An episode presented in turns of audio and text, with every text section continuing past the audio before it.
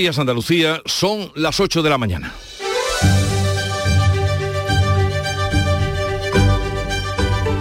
En Canal Sur Radio, La mañana de Andalucía con Jesús Vigorra.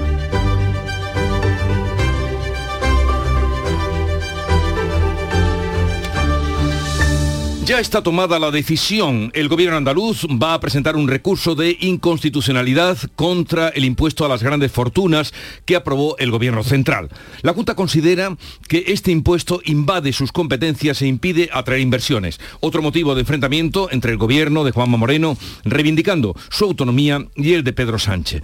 Como también lo ha sido en las últimas horas por la gestión de la sanidad pública, a pesar de que la consejera de salud de la Junta, Catalina García, afirmó y fue aquí categóricamente que no hay intención de privatizar ningún servicio, pero sí recurrir a los especialistas que ejercen fuera del sistema público de salud si en este no se encuentran para realizar intervenciones quirúrgicas. La consejera y el gobierno andaluz han querido zanjar esta polémica aireada con intensidad desde la izquierda pero ya veremos cuánto tarda en aplacarse. Por otra parte, las familias con rentas inferiores a 27.000 euros pueden solicitar desde hoy la ayuda de 200 euros para la compra de alimentos. Es una medida para compensar la subida de los precios. Precisamente hoy vamos a conocer cuánto han subido los bienes y los productos que consumen las familias. El Instituto Nacional de Estadística, el INE, publicará a las 9 de esta mañana el dato definitivo del IPC que en el último mes subió una décima por eh, fin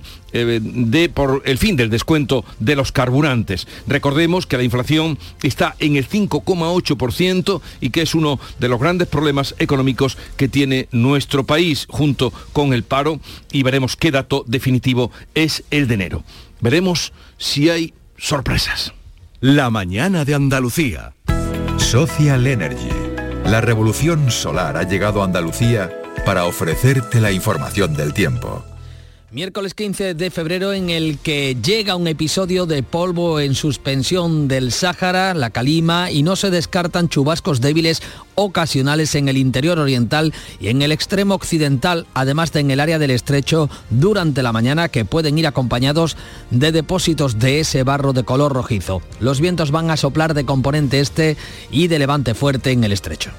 En febrero, vuélvete loco con Social Energy. La locura de iluminar tu hogar noche y día consumiendo tu propia energía y ahorrar hasta el 90% en tu factura de luz gracias a nuestras baterías. Aprovecha las subvenciones disponibles para ahorrar con tus paneles solares. Primeras marcas con hasta 25 años de garantía. Estudio gratuito en el 955 44 11 11 y socialenergy.es. La revolución solar es Social Energy.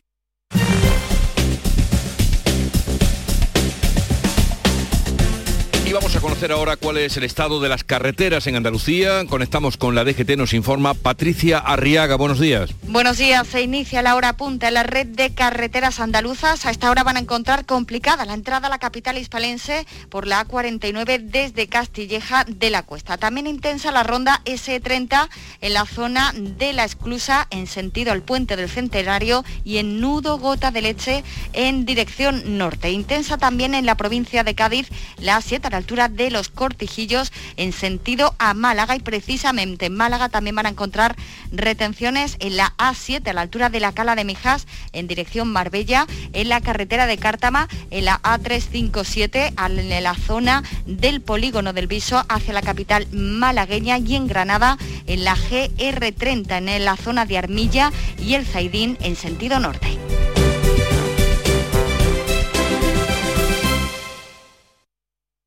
La vida es como un libro y cada capítulo es una nueva oportunidad de empezar de cero y vivir algo que nunca hubieras imaginado. Sea cual sea tu próximo capítulo, lo importante es que lo hagas realidad. Porque dentro de una vida hay muchas vidas y en Cofidis llevamos 30 años ayudándote a vivirlas todas. Entra en cofidis.es y cuenta con nosotros. Por favor, por favor. Antes de empezar con la Junta de Vecinos, quería deciros algo. Os siento a todos, a todos como si fuerais mis hijos. Hala, ya lo he dicho. Padre no hay más que uno. Claro, que por 17 millones a lo mejor te sale alguno más. Ya está a la venta el cupón del Extra Día del Padre de la ONCE. El 19 de marzo, 17 millones de euros. Extra Día del Padre de la ONCE. Ahora cualquiera quiere ser padre. A todos los que jugáis a la ONCE, bien jugado. Juega responsablemente y solo si eres mayor de edad. En cofidis.es puedes solicitar financiación 100% online y sin cambiar de banco. O llámanos al 900 84 12 15. Cofidis, cuenta con nosotros. En Canal Sur Radio, la mañana de Andalucía con Jesús Vigorra. Noticias. La Junta recurre y pide la suspensión cautelar del impuesto a las grandes fortunas eh, que mm, promovió y aprobó el Gobierno y que deja sin efecto a la bonificación andaluza del impuesto al patrimonio. Manuel Pérez Alcázar. La consejera de Economía asegura que el impuesto estatal está provocando la huida de inversores. El impuesto de patrimonio bonificado por la Junta lo pagaban 19.000 andaluces y el de grandes fortunas menos de 1.000. Carolina España justifica el recurso de inconstitucionalidad por el ataque, dice, a la autonomía financiera de Andalucía.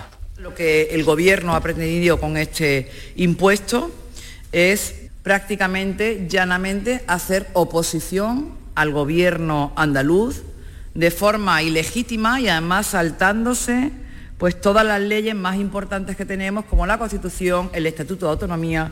La portavoz del Gobierno, Isabel Rodríguez, confronta modelos.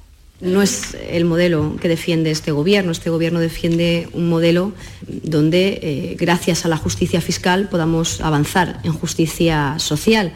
Y entendemos que aquellos que más tienen, más han de contribuir al bienestar de nuestro país. Andalucía es la segunda comunidad tras Madrid que recurre el impuesto estatal. Ambas son las autonomías con menor presión fiscal de toda España. También supimos ayer, tras el Consejo de Gobierno, que está garantizado el vuelo Sevilla-Almería, Almería-Sevilla. Ana Giraldez. El Consejo de Gobierno ha aprobado una partida de 4 millones de euros para el vuelo entre Almería y Sevilla hasta octubre. Según el portavoz Ramón Fernández Pacheco, sufraga parte del contrato para garantizar la viabilidad de una línea que está declarada de obligación de servicio público. La Junta de Andalucía está del lado de los almerienses que necesitan y que quieren viajar a Sevilla y al lado de los sevillanos que necesitan y quieren viajar a Almería. Es una manera también de vertebrar Andalucía, de seguir uniendo lo que los kilómetros distancian. Pues a partir del lunes se podrá viajar de Almería a Madrid en tren haciendo el trayecto en AVE desde Granada. Renfe estrena un nuevo billete integrado. María Jesús Recio, Almería.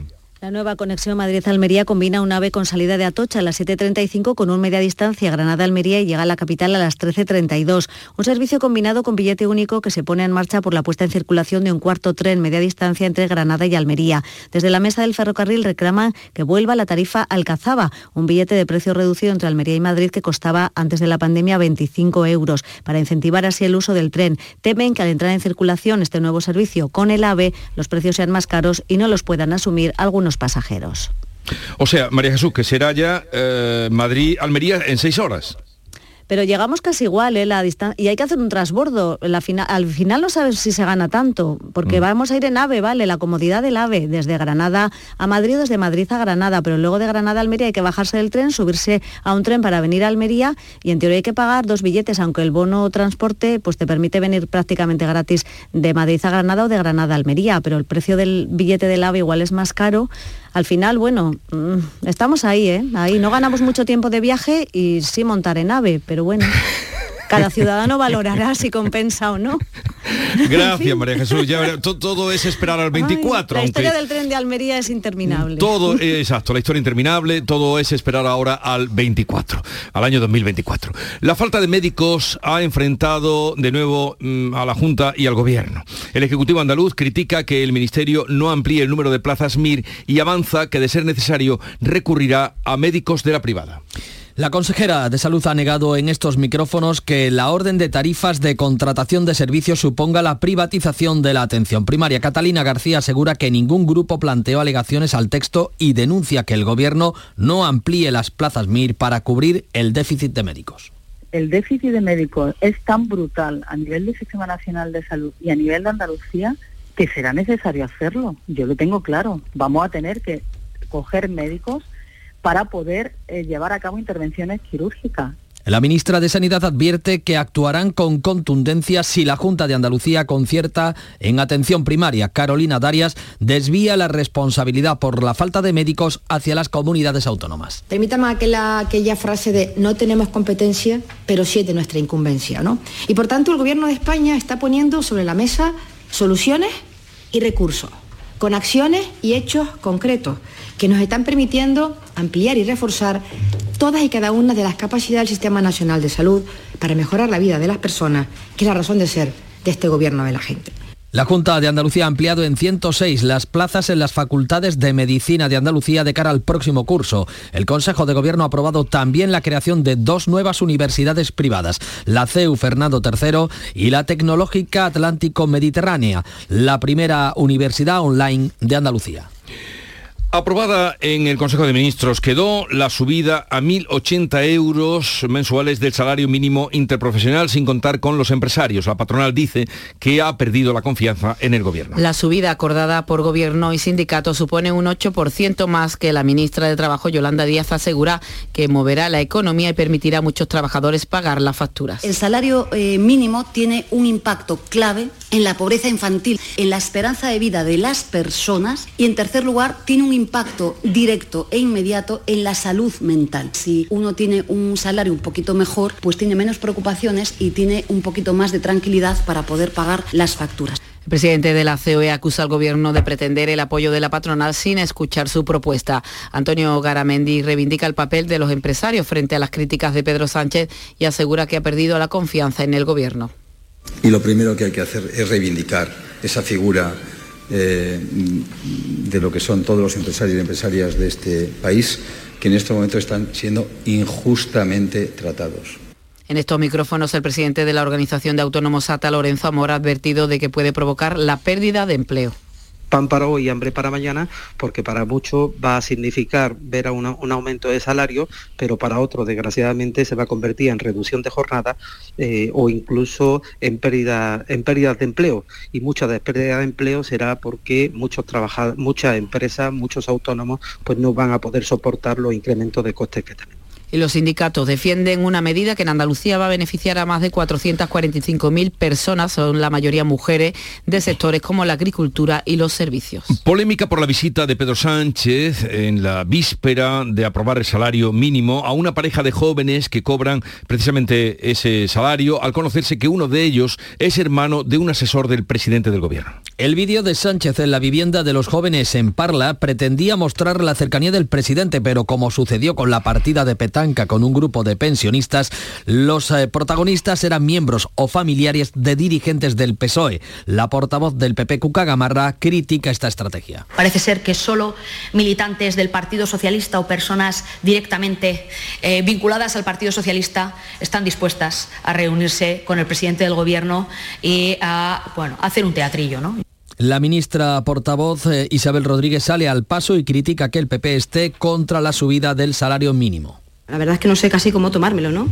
Eh, si me lo tomo a broma o me lo tomo en, serio. Eh, desde luego, el Partido Popular y Feijó nunca hubieran podido hacerse un vídeo celebrando la subida del salario mínimo interprofesional porque no la comparten. Bueno, al margen de esta polémica, vamos a ver si podemos también aportar algo de información a quienes ahora van a cobrar eh, ese aumento eh, en el salario mínimo interprofesional. Está con nosotros Alicia Luna, que es presidenta de la Asociación Profesional de Técnicos Tributarios y Asesores Fiscales de Andalucía. Alicia Luna, buenos días. Buenos días.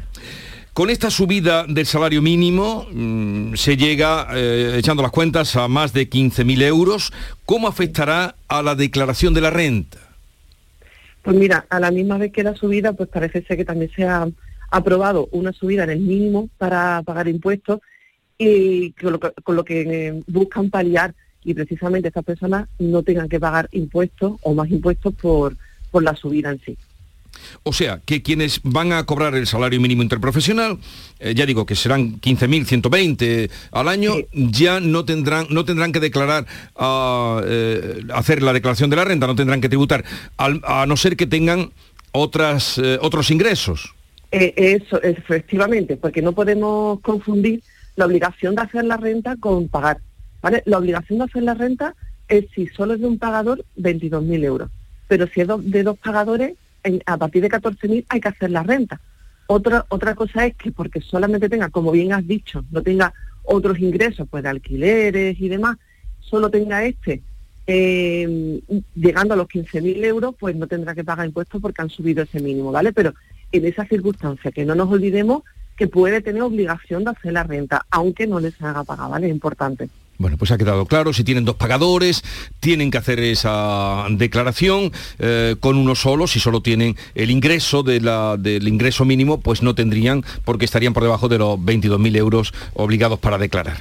Gracias por atendernos, Alicia Luna, que por cierto eh, es la primera mujer desde el pasado año, 2022, eh, que preside la Asociación Profesional de Técnicos Tributarios. Un saludo y buenos días. Muchas gracias, buenos días. A partir de este miércoles, las familias pueden solicitar la ayuda de 200 euros para la compra de alimentos. Hasta el 31 de marzo, los hogares con una renta inferior a los 27.000 euros y un patrimonio de menos de 75.000 podrán solicitar en la web de la agencia tributaria el cheque de 200 euros para compensar la subida de precios en la cesta de la compra. Alcanzará más de 4 millones de familias. Se abonará de un solo pago y tendrá que incluirse en la declaración de la renta. El cheque se abonará, como decimos, en un solo pago. Unidas Podemos tensa el pulso con sus socios del PSOE e impide que la reforma de la ley del solo sí es sí, que pretendía por la vía de urgencia llevar adelante Pedro Sánchez, se va a tramitar ahora en la víspera del Día Internacional de la Mujer, el 8 de marzo. Pese a que PP y Vox han votado con el PSOE, los morados se han abstenido. Además, el voto en contra de Esquerra y de Bildu en la Junta de Portavoces, donde se requiere unanimidad, va a retrasar la llegada de la reforma al Pleno del 7 de marzo, víspera del Día de la Mujer. Unidas Podemos gana así tiempo para el acuerdo y mete presión con la movilización feminista al PSOE. Pablo Chenique. Nos parece que sería un escenario trágico que se votase con el PP y a lo mejor también con Vox volver al Código Penal de la manada. El portavoz socialista Pachi López no entiende la abstención de Podemos, pero mantiene sus intenciones. Yo, no voy a jugar a hacer declaraciones para ver cómo nos enfadamos más y cómo nos distanciamos más. Queremos mejorar la ley, queremos buscar un acuerdo, lo hemos dicho por activa y por vacía. La vicepresidenta segunda, Yolanda Díaz, marca distancias con Podemos y con el PSOE y llama al acuerdo. Las formas en política, igual que en el derecho, son claves. A veces son más importantes que el fondo. Esto no quiere decir que no seamos espacios diferentes y que no tengamos posiciones políticas diferentes. El PSOE ha vuelto a rechazar el apoyo del PP. Cuca Gamarra, la portavoz popular, lamenta el desacuerdo y recuerda que sí lo hubo para eliminar la sedición por vía de urgencia. Pero cuando se trata de proteger a las mujeres ante un error y algo que es responsabilidad absolutamente de todos y cada uno de ellos, no son capaces de ponerse de acuerdo. Los socios parlamentarios del Gobierno siguen exigiendo una propuesta conjunta eh, al Ejecutivo.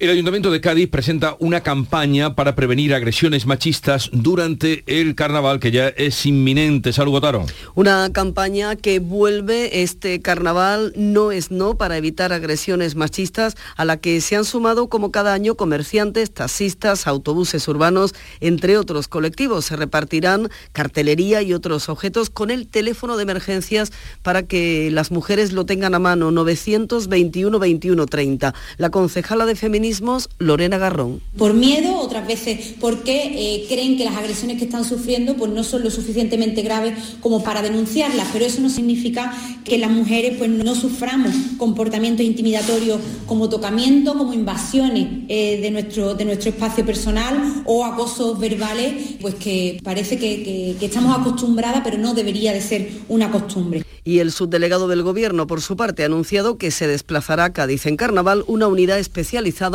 en violencia de género. Bueno, mm, repetimos o recordamos el teléfono que decía Salu, votaron 921 21 30. Nuevo error en una ley elaborada por el Ministerio de Derechos Sociales de Unidas Podemos. El Ministerio de Ione Belarra admite el error en la ley de protección de la infancia y se compromete a corregirlo. La norma contiene una contradicción sobre la edad en la que comienza a contar la prescripción del delito contra la libertad del menor. En un párrafo se señala que empieza a computar cuando la víctima cumpla los 18 años y en otro a a partir de los 35. La norma conocida como Ley Rodes fue uno de los proyectos estrella de Pablo Iglesias como vicepresidente. Se aprobó a los seis meses de formarse el gobierno y solo tuvo el voto en contra de Vox en el Congreso.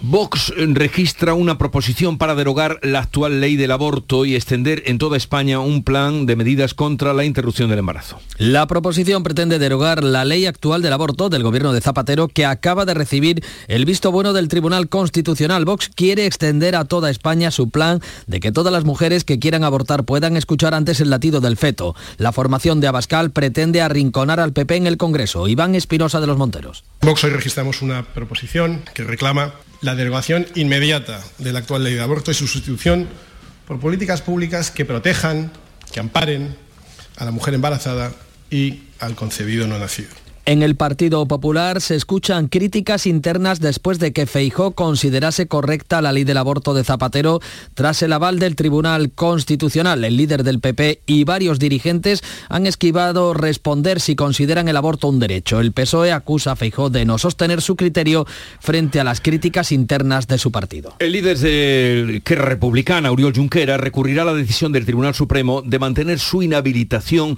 pese a la derogación del delito de sedición y la rebaja del de malversación. Junqueras presentará un incidente de nulidad ante el Supremo y recurrirá eh, en amparo al Constitucional para intentar que la mayoría progresista de este tribunal corrija el dictamen y facilite su regreso a la política antes del año 2031 cuando cumple la pena de inhabilitación. Núñez Feijó señala que supone un nuevo ridículo jurídico del gobierno y ofrece los votos del PP para reponer el delito de sedición en el Código Penal. España ha renunciado a proteger su democracia, eliminando el delito de sedición. Y después el ridículo jurídico que ha vuelto a hacer el gobierno, intentando beneficiar a los independentistas rebajando las penas de malversación y no consiguiendo su objetivo, yo vuelvo a reiterar al gobierno que repongamos las garantías jurídicas y tiene nuestros votos para reponer el delito de sedición. El campo andaluz. El Gobierno dará un permiso de residencia temporal a los extranjeros en situación irregular que quieran matricularse en los estudios de formación profesional. Para acceder a estos papeles, a los inmigrantes se les va a pedir que estén viviendo en España y eh, haber permanecido aquí de forma continuada durante los últimos dos años. Es una de las novedades del proyecto de Real Decreto de Ordenación de la FP que desarrolla la ley que se aprobó hace un año. El objetivo es abrir esta modalidad formativa a toda la población y responder a las necesidades de determinados puestos de trabajo que tienen las empresas, como sucede ahora mismo en Alemania. Entre tanto, el PSOE se escuda en motivos técnicos para no apoyar en el Congreso la propuesta de Podemos de nacionalizar a saharauis nacidos antes de 1976, fecha en la que el Sáhara Occidental dejó de formar parte de la soberanía española. La Cámara ha tomado en consideración la medida con el único voto en contra de los socialistas. Son las 8.22 minutos de la mañana. La mañana de Andalucía. El campo andaluz necesitaba un paso adelante. Por ello, hemos sembrado millones de datos, regados con inteligencia artificial para hacer posible... Siembra, la nueva plataforma colectiva por inteligencia artificial de asistencia a la planificación de cultivos para su comercialización. Toda la información para acertar y cultivar la solución más rentable. Junta de Andalucía. En Canal Sur Radio, la mañana de Andalucía con Jesús Vigorra. Noticias. El nuevo consejero del Banco de España, Antonio Cabrales, renuncia al cargo horas después de su nombramiento en el Consejo de Ministros de este martes. El economista había sido nombrado en el Consejo de Ministros tras un acuerdo entre PSOE y PP. El catedrático ha justificado motivos personales, pero detrás está la decisión. De esta decisión podría estar su apoyo en el pasado a la exconsejera catalana Clara Ponsatí, fugada de la justicia tras el referéndum ilegal del 1 de octubre, y también al exconsejero de Economía Andreu Mascolel, procesado en este caso por el Tribunal de Cuentas por su presunta malversación para promover el proceso en el exterior. El Banco de España eleva el crecimiento de la economía española al 1,6% y reduce la inflación al 4,75%. El supervisor pronostica que el PIB podría crecer tres décimas más que en su última estimación por la mejora de la actividad y las mejores eh, situaciones en cuanto al suministro. En cuanto a la inflación, en el Banco Central se estima que la reducción temporal del IVA de los alimentos va a provocar una revisión a la baja del IPC del 0,15%, con lo que se situaría en 4 4,75 frente a los 4,9 puntos de su última estimación. Por cierto, hoy vamos a conocer el IPC definitivo de enero. El adelantado se situó en el 5,8%, una décima más que el anterior por el fin del descuento de los carburantes. Vamos a ver qué nos sale a partir de las 9, se lo contaremos. La IREF seguirá ofreciendo sus recomendaciones sobre los presupuestos y la estabilidad de las cuentas públicas, aunque el Gobierno no se la pida. Según recoge el último informe de seguimiento de la Autoridad Independiente de Responsabilidad Fiscal, el Ministerio de Asuntos Económicos considera innecesarias y demasiado difíciles su información sobre la política económica para avalar los presupuestos generales. La IREF considera esencial que los presupuestos incluyan datos homologables a escala internacional y echa en falta que las medidas del Plan de Recuperación y Resiliencia no hayan sido incorporadas a las proyecciones fiscales y presupuestarias del Estado.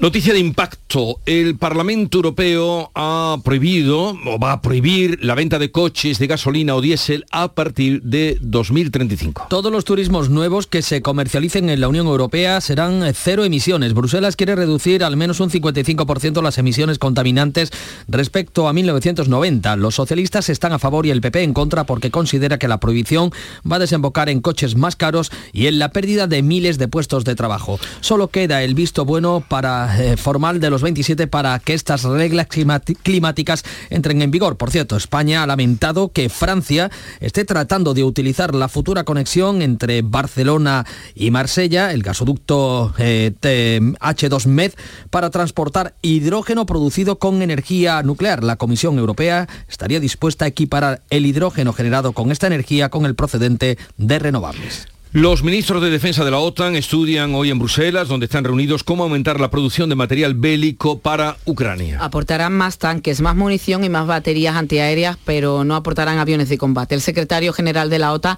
Jens Stoltenberg, ha instado a entregar cuanto antes el material comprometido. Lo urgente ahora es entregar lo prometido, armas, vehículos, munición y por supuesto los tanques Leopard. Los cazas no son lo prioritario, pero se quedan para una futura uh, discusión. Los países aliados calculan que los Leopard que han cedido a Zelensky podrán estar en su territorio a finales de marzo, la misma fecha que calcula la ministra Margarita Robles para los blindados españoles rehabilitados. Ucrania ha pedido aviones de combate que España no tiene y que por tanto en ese ámbito nosotros no podemos ayudar. En el tema de los carros de combate, España va a enviar dos a cuatro que esos dos a cuatro eh, estaban en Zaragoza en desuso desde hace muchísimo tiempo y algunos en un eh, estado lamentable que hace necesaria su reparación. En abril, Defensa prevé enviar también en el marco de la OTAN una batería antimisiles con 90 militares a la frontera de Estonia con Rusia. Moscú ha desplegado barcos con misiles nucleares por primera vez en 30 años en el mar Báltico. Dos cazas de la OTAN han interceptado este martes tres aviones de guerra rusos muy cerca de la frontera de Polonia. Y este miércoles regresan los militares de la Unidad Militar de Emergencia, la UME, y los bomberos españoles que permanecían en tareas de rescate por los terremotos de Turquía y Siria. Aún se quedarán unos días eh, cuatro bomberos voluntarios de Sevilla que han logrado salvar a una madre y a su hija, una mujer de 77 años. Ha sido rescatada esta noche tras 212 horas sepultada bajo los escombros. Una de cada, una decena de personas han sido rescatadas rescatadas con vida en Turquía, dos en Siria en las últimas horas. Los muertos superan los 41.000, la tierra sigue temblando. Esta madrugada se han sentido en el sur de Turquía dos réplicas de 4,2 y 4,6. La gente que aún tiene sus casas en pie no se atreve a entrar por miedo a que los temblores terminen por derribarlas. En su mayoría son viviendas que ya están debilitadas o agrietadas. La píldora anticonceptiva masculina está más cerca. Pues eh, científicos estadounidenses han probado con éxito un fármaco en ratones. Ha sido una casualidad. Probaban un medicamento para una afección ocular cuando observaron que tras la ingesta los espermatozoides de los roedores se paralizaban durante tres horas. Después recuperaban la movilidad con toda normalidad. Lo publica la, científica, la revista científica Nature. El presidente de la Junta anuncia un aumento de las subvenciones a la tauromaquia en el homenaje a Manuel Benítez, el cordobés, que tuvo lugar ayer con motivo del 20 aniversario de su califato. Cuéntanos, Miguel Vallecillo. Nuevas ayudas al sector taurino en forma de subvenciones que anunció el presidente de la Junta en el acto homenaje de anoche a Manuel Benítez, el cordobés. Que contó con buena parte de la torería cordobesa, con matadores, novilleros y banderilleros, así como mucha gente del toro. Estuvieron presentes igualmente varios consejeros de la Junta. Manuel Benítez el Cordobés tiene 86 años, sigue entrenando cada día y a menudo poniéndose delante de becerras en el campo. Es el único califa del toreo al que se le puede homenajear en vida porque todos los anteriores, o sea, Lagartijo, Guerrita, Machaquito y Manorete, fueron proclamados y reconocidos tras su muerte. Y se produjo, se produjo ayer ese abrazo entre padre e hijo, Manuel Benítez, el cordobés, califa del toreo, y Manuel Díaz, su hijo, que tiene ya 54 años. Y que puede utilizar también el título del cordobés desde que se le reconociera ¿no? en tribunales. Ya parece que ha habido reconciliación entre padre e hijo. Sí. Eh, la genética es implacable y ya mm, afirmaba lo que ayer se reconoció desde, desde que era muy pequeño. Así es que llegamos así, con este paso doble que suena, que es precisamente de título el cordobés, a las ocho y media de la mañana. Tiempo para la información local y luego seguimos. Canal Sur Radio.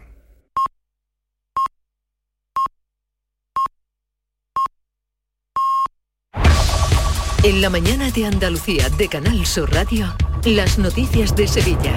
Con Pilar González. Hola, buenos días. Cuatro bomberos sevillanos han rescatado y salvado la vida de una mujer y su bebé que han estado una semana bajo los escombros del terremoto de Turquía. Y mientras estos hombres se juegan la vida por salvar a personas que no conocen, en dos hermanas un individuo de 23 años ha prendido fuego a la casa donde vive su expareja y su hijo de 7 meses. Enseguida se lo vamos a contar. Antes el tráfico. Hay retenciones en la entrada a Sevilla por la autovía de Huelva de 3 kilómetros, pero sobre todo el tráfico está más intenso en el centenario sentido Cádiz, 4 kilómetros de retenciones y 2 en sentido Huelva. En el interior de la ciudad el tráfico es intenso en las principales vías de acceso. En cuanto al tiempo, tenemos el cielo con nubes, polvo en suspensión y calima, viento del este. Las temperaturas suben. La máxima prevista 21 grados en Écija y Morón, 22 en Lebrija, 23 en Sevilla. A esta hora 9 grados en la capital. ¿Has pensado en instalar placas solares en tu vivienda o negocio? Con Sol Renovables, enchúfate al sol. www.solrenovables.com o 955 35 53 49. Driveris, driveris, driveris. Coches de ocasión que te gustarán un montón. Lo nuestro no es cantar. Lo nuestro es vender coches de segunda mano. Bien seleccionados, perfectamente revisados, garantizados y a muy buen precio. Si buscas coche de ocasión, entra en driveris.es o acércate a tu tienda más cercana y elige entre más de mil coches de todas las marcas. Driveris. Vehículos de ocasión de verdad. Los cuatro bomberos de la unidad canina de Sevilla que están en Turquía han rescatado a una mujer y a un bebé una semana después del terremoto. Sergio Leandro, Chema y Julián llegaron al país el día 10 y esperan volver a finales de esta semana o a principios de la próxima. Siguen trabajando junto a sus perros y este es el momento del rescate, cuando descubren que hay vida bajo los escombros con los ladridos del perro. Vamos chicos, vamos chicos, vamos, vamos. ¿Hay algo ahí, Leandro? Hola. Hola, ¿hay alguien? Traductor, que venga el traductor. ¿Hay hueco, Leandro? Es el momento en el que comienza ese rescate de una mujer y de su bebé en Turquía. Y mientras aquí en Sevilla, en dos hermanas, la policía detiene a un individuo de 23 años que decide incendiar la casa de su expareja y de su bebé de 7 meses, un bebé de ambos. El arrestado además usó acelerante y una bombona de butano con el fin de causar el mayor daño posible. La bombona no llegó a explosionar y la mujer y el niño estaban fuera ha cumplido una amenaza, dice la mujer que ya le había advertido que quería prender fuego a la casa y aún así está en libertad con cargos esperando juicio. La maratón de Sevilla del próximo domingo tendrá un impacto económico de unos 60 millones de euros, muy por encima de ediciones anteriores. Más de un centenar de televisiones de los cinco continentes estarán aquí. Es la maratón más llana de toda Europa y eso atrae a muchos atletas de élite para batir marcas. Eh, de ahí el éxito de esta prueba, según el delegado de deportes David Guevara. Con casi un 40% de corredores extranjeros y la retransmisión en vivo en casi 100 países de todo el mundo, donde se visualizarán las imágenes de la ciudad durante todo el recorrido de la prueba, con un impacto económico sin precedentes. Les contamos también que ha comenzado la colocación de temporizadores para peatones en los semáforos de la Ronda Urbana Norte de Sevilla en el tramo que se ha convertido en un punto negro por su peligrosidad. El objetivo es reducir a medio plazo la intensidad del tráfico con la construcción de un bulevar, pero ya se trabaja con estas medidas inmediatas y también dice el alcalde que con un aumento de la presencia policial. Deportes, Nuria Gaciño, buenos días. Muy buenos días. El director deportivo del Betis, Antonio Cordón, ha reconocido en los medios del club que su marcha ha sido una decisión meditada y que no se debe a ningún encontronazo con nadie. Simplemente el ciclo se ha acabado. Lo que parece acabado es el culebrón Gatoni. Desde Argentina se da por cerrado el acuerdo entre el Sevilla y el San Lorenzo de Almagro para que el central juegue en la próxima temporada en Nervión. Precisamente en Nervión se retoma mañana la competición europea donde el Sevilla recibe al PSV Eindhoven en la ida de los 16 avos de final de la Liga Europa. Gracias, Nuria. Terminamos contándole que cinco personas han muerto en la última semana por COVID. Los hospitalizados se mantienen, son 19 los ingresados en hospitales sevillanos por COVID. Y un apunte más, el Consejo de Gobierno de la Junta ha aprobado un proyecto de ley para crear una nueva universidad privada en Sevilla. Estarán Bormujos, CEU, Fernando III. Se espera que esté para el curso 2024-25. A esta hora 8 grados en Carmona, 9 en Araal, 9 grados en Sevilla.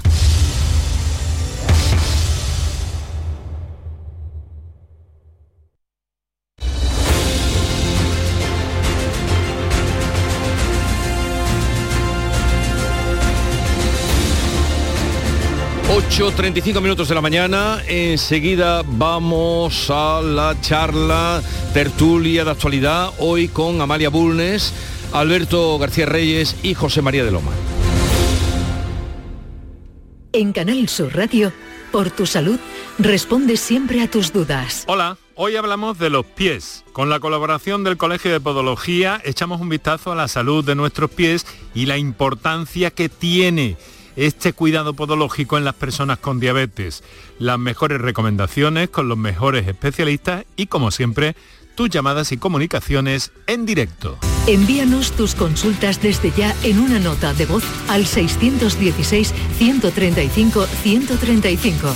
Por tu salud, desde las 6 de la tarde con Enrique Jesús Moreno. Más Andalucía, más Canal Sur Radio. Buenos días. En el sorteo del Eurojackpot de ayer, la combinación ganadora ha sido 1, 2, 6, 14 y 45. Soles 2 y 7.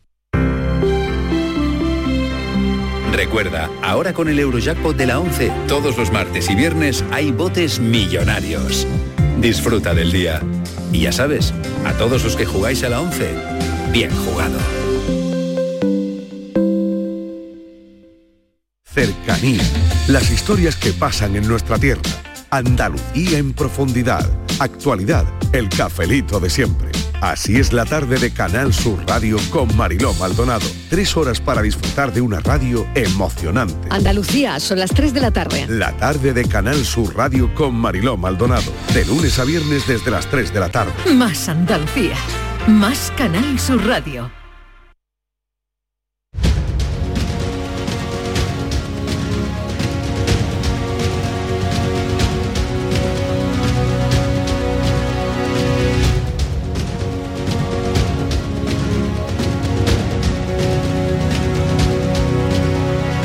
Mañana de Andalucía con Jesús Vigorra. Y hoy con Amalia Burnes. Eh, buenos días, Amalia. ¿Qué tal? Muy buenos días, Jesús. ¿Qué, reportaje leí el otro día eh, en el país tuyo? Ayer. Ayer. De la sinagoga de Utrera. Ah, exacto, exacto, exacto. me, llamó la atención. Sí, de la sinagoga de Utrera. Debajo de una discoteca que han encontrado sí, sí, sí, sí. un complejo Salió una noticia, pero tú hacías ayer un reportaje muy recomendable para quien allí quiera porque saber. yo creo que Utrera, que ya tenía un paseo de por sí, ahora tiene este valor añadido y es un pueblo que merece la pena. Me gustó mucho darme el paseo y y recorrer ese municipio utrerano tan flamenco como bien sabe mi compañero Alberto que lo estoy viendo entrar por aquí, ¿verdad? Además que este año es el centenario de Fernanda, del nacimiento de Fernanda de Utrera, que yo creo que Las Flores han sombrecido un poco esta onomástica, pero vamos, figura fundamental para el flamenco. Ya lo recordó aquí eh, en su víspera, la semana pasada, Alberto García Reyes, director de ABC Sevilla. Buenos días, Alberto. Muy buenos días, ¿qué tal? Que ya lo adelantaste tú. Sí, hicimos una letra de la Fernanda de, de Utrera, fue el día 9 de febrero. Sí. El, centenario de una de las más grandes artistas andaluzas de todos los tiempos. A mí no me gusta decir mm, flamenco es que el flamenco es un arte más, como cualquier otro, al nivel de cualquier otro. Entonces, si eres muy bueno en el flamenco, eres un gran artista de ah, cualquier por supuesto, género. Por supuesto, en eso estamos completamente de acuerdo. Oye, Has visto, eh, ya saben ustedes, eh, los oyentes, la parroquia, que Alberto García Reyes eh, pasa siempre que viene, bueno, supongo que cada día, cuando viene de su ciudad y de su residencia, por el puente del Centenario, que ahora está en obras y se corta por la noche. ¿Has visto muchos albañiles al pasar hoy? Sí, mira, voy a mandarle otro afectuoso saludo a los autores de ese puente, porque hoy no solo he visto albañiles, sino que he visto caos como no había visto nunca. Están poniendo dos estructuras para arreglar los tirantes, dos estructuras de hierro en el centro del puente que tienen gálibo y, los camiones no pasan, pero los camiones se meten, eh, hay unas parones ahí que nadie comprende, el tercer carril que es reversible nunca se sabe para dónde está, y los coches se meten y, se genera un embudo, en fin.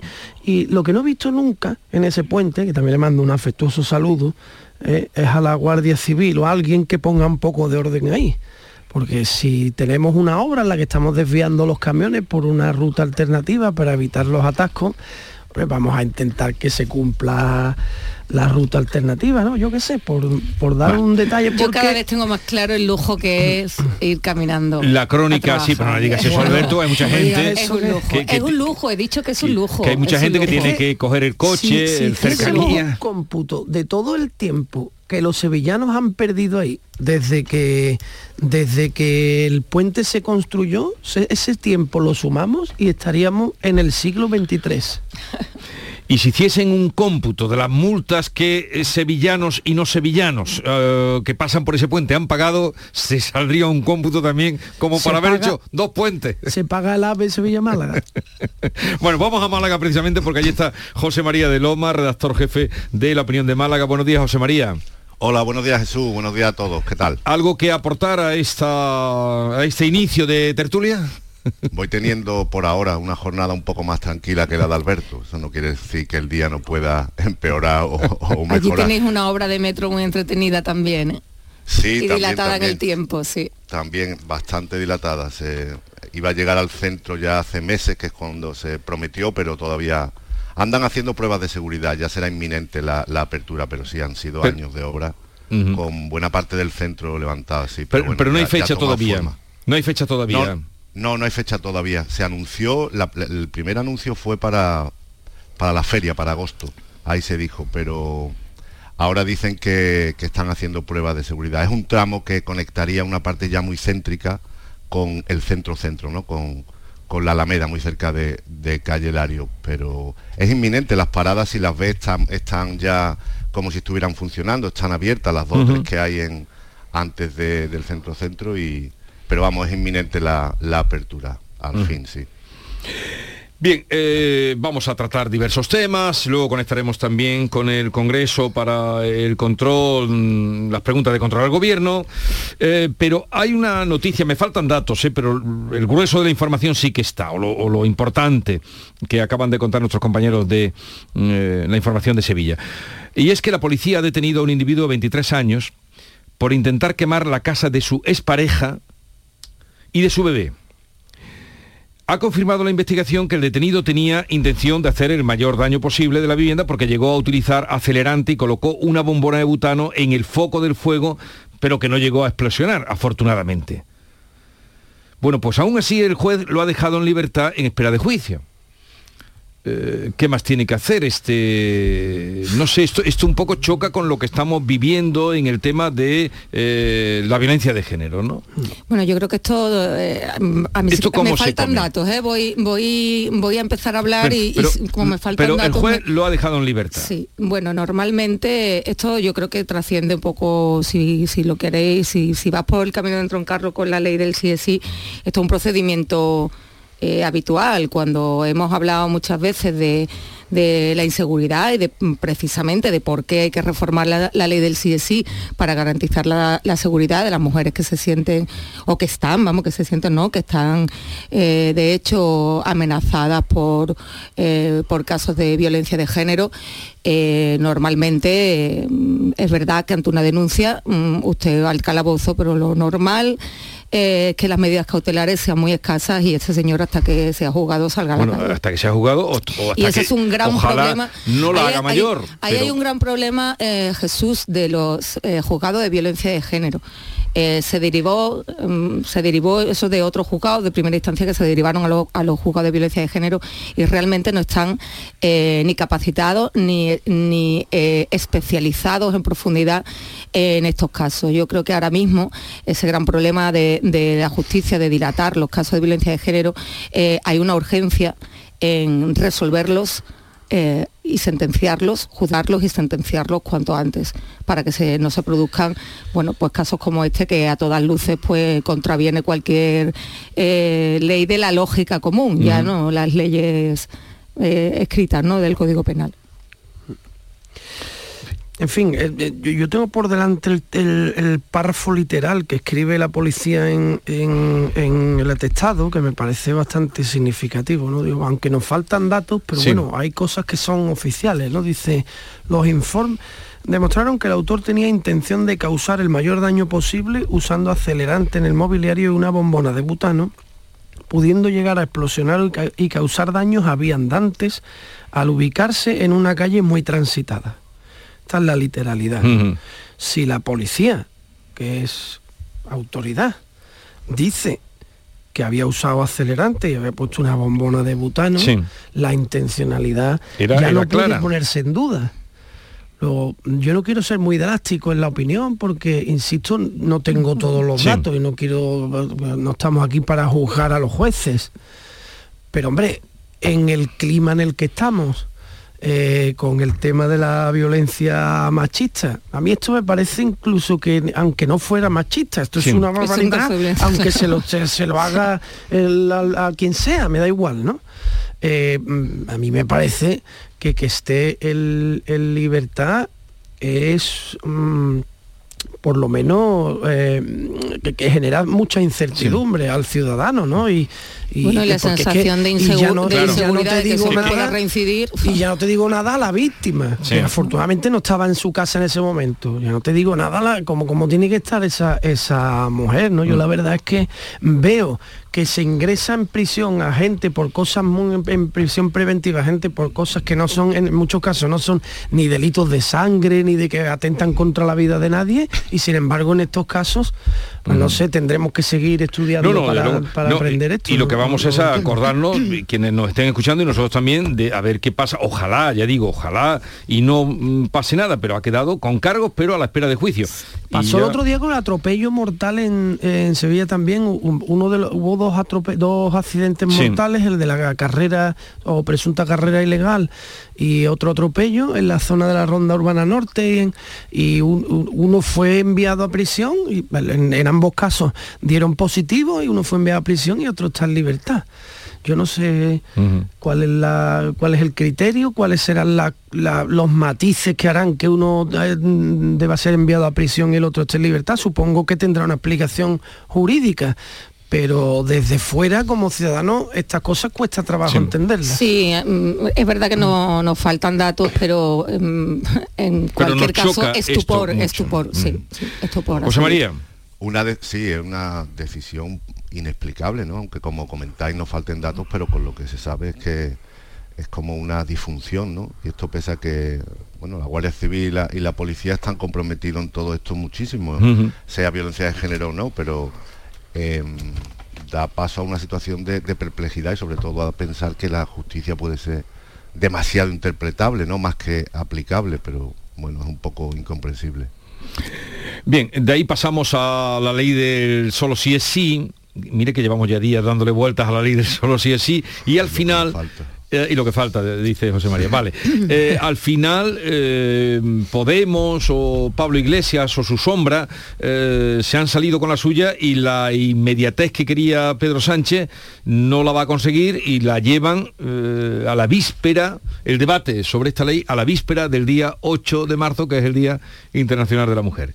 Sí, aquí hay dos planos de debate, yo creo, ¿no? Uno el político y otro el meramente jurídico científico.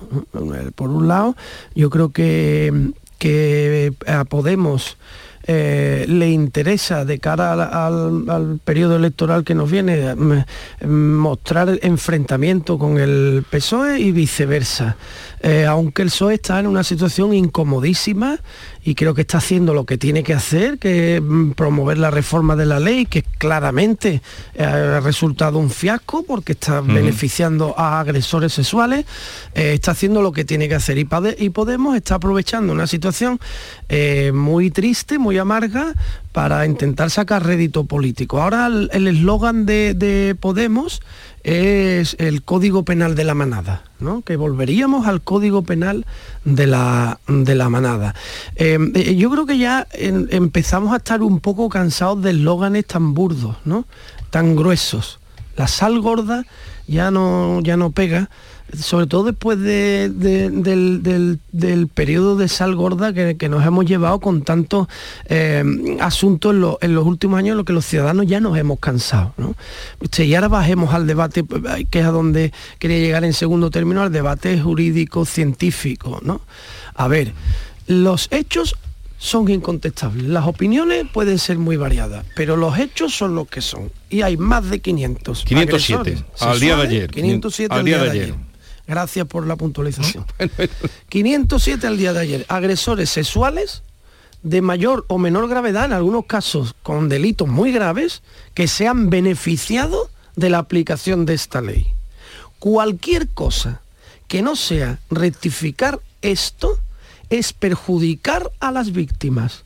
Así que los mensajes de que ustedes son los salvadores de esas víctimas se los guardan hasta que arreglen eso. Mientras tanto, las lecciones se las llevan ustedes a donde, a donde mejor les plazca. Pero a nosotros no nos las den. ¿eh? Mientras eso no esté arreglado. A mí me parece que es súper sencillo el debate, es que no hay mucho más. Sí, estoy totalmente de acuerdo con, con Alberto hablaba él de eslóganes y yo creo que eh, ahora mismo la parte eh, morada del gobierno Podemos estar eh, perdiendo o empecinando eso, en eso que se llama ahora, todas las eslóganes, se llama lo de ganar la batalla del relato, ¿no? Y ellos están en el relato. Eh, a mí me da igual quién gane esta batalla por el relato, eh, si una parte del gobierno u otra. Estoy totalmente de acuerdo también con lo que hablaba Alberto, que el Partido Socialista está haciendo lo que tiene que hacer, que es eh, intentar por una vía de urgencia modificar y rectificar una ley eh, con 500, que eran 300 la última vez que yo vine a la radio. Quiero decir que la progresión de la progresión 47 de, de, ¿eh? bonificaciones, correcto, la, la, eh, cantidad, ¿no? Es un crecimiento exponencial de la cantidad de bonificaciones que, están teniendo estos presos. Decía que me da igual, o sea, que esto hay que resolverlo con prisas, porque está en juego la seguridad de las mujeres, porque las mujeres que son víctimas de, de este tipo de delitos se sienten desamparadas. Y Mm, y luego perdernos en que es que mm, vamos a tocar, que sea incompatible tocar las penas con mantener el consentimiento. Yo creo que ahí todos los ciudadanos nos hemos perdido. Nadie entiende que jurídicamente sea incompatible eh, no tocar las penas con eh, tocar eh, esa, esa, parte troncal de la ley que entiende Podemos, que, que es el consentimiento. Para mí es un gran error dilatar los plazos. Estamos trasladando un mes porque estamos hablando del 7 de marzo, estamos jugando con símbolos, como es el Día Internacional de la Mujer, que es el 8 de marzo, y efectivamente no es casualidad que yo creo que se haga ese día, yo creo que esto es una, una guerra soterrada entre las dos partes del gobierno. Eh, en la que yo no sé cuánto hay de teatralidad por parte de, de Podemos porque son eh, los es que menos son los menos mm, Que estemos es decir, a los que menos le conviene son la- a los que menos le conviene claro estoy hablando del relato sí Pues, sí aquí no hay una digo, cuestión triste, de ¿no? aquí Mientras no hay cada una, día una cuestión de fondo sale sí. otro puñadito. y después pues apoyado por Bildu y Esquerra que yo creo que se lo han puesto en bandeja a, a la oposición cuando el PP decía ayer que hay que ver las prisas que se han dado para modificar el, el código penal y ahora prorrogan un mes la reforma de esta ley que, que está teniendo cada día Pero, eh, pero en, los defectos pero indeseados de su- los que hablábamos. En su retraso llevan la penitencia, porque esto cada día es un conteo que cada día Eh, tenemos. no Eh, quieran no quieran eh, Ya, no ya. quiera Podemos que reincida alguno de los escarcelados que, que- han podido que, que han salido eh, por las rebajas de pena de mm, con los efectos de esta ley porque ahí van a tener un problema mucho más serio sí Sí, yo creo que aplazar la, la reforma es una absoluta irresponsabilidad, ¿no? Y está meramente en el plano eh, político y de ganar esa batalla del relato, eso que se dice tanto ahora, y sobre todo de llevar el debate a la víspera del 8 de marzo, creyendo que así, pues no sé, va a tener a cierta parte de la opinión pública de su lado o el debate va a ser más delicado, no lo sé. Aquí en el plano político, bueno, pues el PSOE está haciendo lo que tiene que hacer y el Partido Popular ha ido en su auxilio. Últimamente Feijóo se prodiga eh, ofreciéndole ayudas al gobierno, también con la sentencia esta del Supremo sobre los independentistas, ¿no? Al final no sé si funcionará ese viejo pacto del bipartidismo para cuestiones, digamos, telúricas o esenciales, ¿no? Que afecten al, al Estado y así se pueda reformar la ley. Los socios de gobierno salieron en tromba a defender a Podemos, Esquerra, Bildu, etcétera, a decir que sin Irene Montero y sin el Ministerio de Igualdad no se puede reformar la ley. Entonces están todos ahí enrocados haciendo Yo también lo pan pienso, y pero esa mientras- señora tiene, esa señora tiene No. que entender que lo importante no es que ella salga con una pancarta triunfante el día 8 de marzo a la calle diciendo la ley Claro, se ha claro. reformado tal y como yo dije. Lo importante Sí, es que las víctimas estén en que lo protegidas. entienda es confiar mucho, Amalia. O sea, Claro. quiero decir, confiar en que ella entienda eso es mucho, claro. Lo pro- que- pero lo que pretende es, ellos están prodigando mucho, incluso van a- van ahora a hasta los desayunos, esos pijos que hacen en los hoteles muy temprano con croissants y que Sí, parecía eso- una eso cosa sí- eso muy- sería otro tema de-. Eso va mucho porque quieren eh, hacer ver que están en lo cierto, que van a mantener ese debate, que quieren mantener esa ley, y bueno, no se entiende, a no ser, a no ser que todos los efectos eh, que está produciendo esta ley indeseados y de los que se le advirtieron, ellos lo supieran y fuera una decisión política. Lo están comentando mucha gente, hay muchos comentaristas que están ahora en esas tesis, es decir, a lo mejor es que creen erróneamente que cierta izquierda no debe ser tan punitiva y les da, le da igual estos efectos con tal de que esté en el centro lo que ellos hablan del consentimiento y con tal de que la víctima no tenga que probar siempre eh, A mí como que, antes que a mí las eso me cosas, parece ¿no? No lo sé, indiscutible, pero es ¿eh? que a mí eso me parece indiscutible. Lo que no me parece es que sea incompatible con mantener eh, las penas en su eh, en, en su baremo más no eh, quieren más alto. Eh, hay, mira, hay derrota, especialistas, eh, abogadas feministas, perdona José María, eh, que al calor de la primera, de la, bueno, de la primera eh, justo cuando entró la, la ley en vigor, cuando, cuando ya se conoció que est- estos efectos indeseados y que se estaban eh, beneficiando de Que se rebajas de conocían pena. de antes, ¿eh? Y- Perdón. Sí, Se pero bueno, quiero decir, informes- recuerdo, había informes recuerdo previos una- a la aprobación de la ley. Recuerdo una abogada Por eso especialista, digo eh, lo por eso, por eso, termino eh, el argumentario.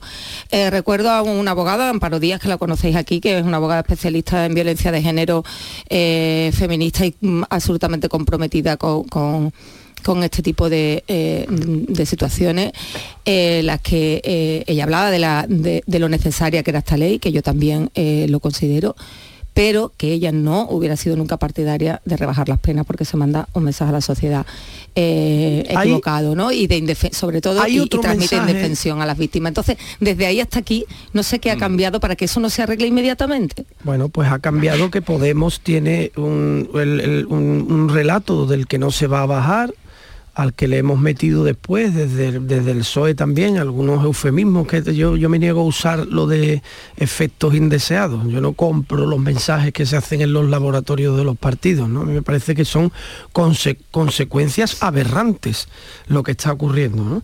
Eh, y luego podemos añadir a eso otro mensaje que también me parece aberrante y que ataca a los, más- a los principios más elementales del Estado de Derecho, que es la idea que sobrevuela siempre en sus quejas sobre por qué esta ley es buenísima y no hay que reformarla, que es el calvario probatorio. Esto del calvario probatorio, cuidado que nos estamos metiendo en un terreno que es muy pantanoso. En este país y en todos los países donde las democracias son sanas, para que se condene a alguien, quien tiene que probar es el que acusa. No hay que probar la inocencia del acusado. El acusado no tiene que probar su inocencia. Es el que acusa el que tiene que probar la culpabilidad del otro. Luego aquí no hay calvarios probatorios porque hay un sistema de justicia que garantiza los derechos de todo el mundo. Otra cosa, otra cosa es que haya poca protección a las mujeres para que puedan permitirse denunciar. Eso es otro tema. ¿Vale? Que no hay que confundir las cosas. Aquí ahora ya hemos llegado a un punto en que, eh, cuidado que la presunción de inocencia es uno de los pilares, bueno, yo diría que es la viga maestra de un sistema democrático. Y, y, oye, aquí hablamos de los calvarios probatorios y de que ya las mujeres así con esta ley ya no hay que probar. ¿Cómo que no hay que probar? No, pero Alberto, yo no, no ellos creo que eso sea, que eh, eso sea la, eh, la ley es- sea la estrictamente no- pero yo estoy hablando del relato. Sí, pero el la relato que ellos nos están tratando de colar es que aquí ahora ya mm, basta con que tú denuncies y ya está. No, no, no, no, oiga, oiga, usted tiene que demostrar eso, ¿eh? Porque, eh, porque los efectos que eso puede tener contra la inocencia de personas acusadas en falso también son muy crudos, ¿eh? Que no se va nadie Sí, en un calvario así, ¿eh? Sí, sí, eh, estoy totalmente, vamos, eh, en lo que no estoy de acuerdo es en, en esa lectura. Hay que probarlo, pero tiene que valer, tiene que valer Pero que ¿y la mujer diga yo no quería. Eso tiene que valer. Pero ¿quién ha dicho que eso no Eso- vale? Vale, vale, no, pues estás diciendo tú que hay que probarlo, pero que pues, no, no, Claro. no hace falta probarlo eh, con moratones ni, No, ni con un parte a- de lesiones. ¿eh? Amalia, gracias a Dios, la- en la- el sistema de justicia hay muchos tipos de pruebas. Muchos tipos de pruebas. Pero hay que probarlo. O sea, no vale que tú llegues y digas, a mí fulano. Eso No, tampoco no. pasa, ¿eh? Que- Bueno, bueno, bueno, yo no Eso digo que pase. pasa, que este lo que señor digo, del incendio está en la calle. Lo que digo es que, no, eso lo hemos hablado antes, es que no se puede amparar que eso pueda pasar. Eso es lo que digo, y menos desde el gobierno.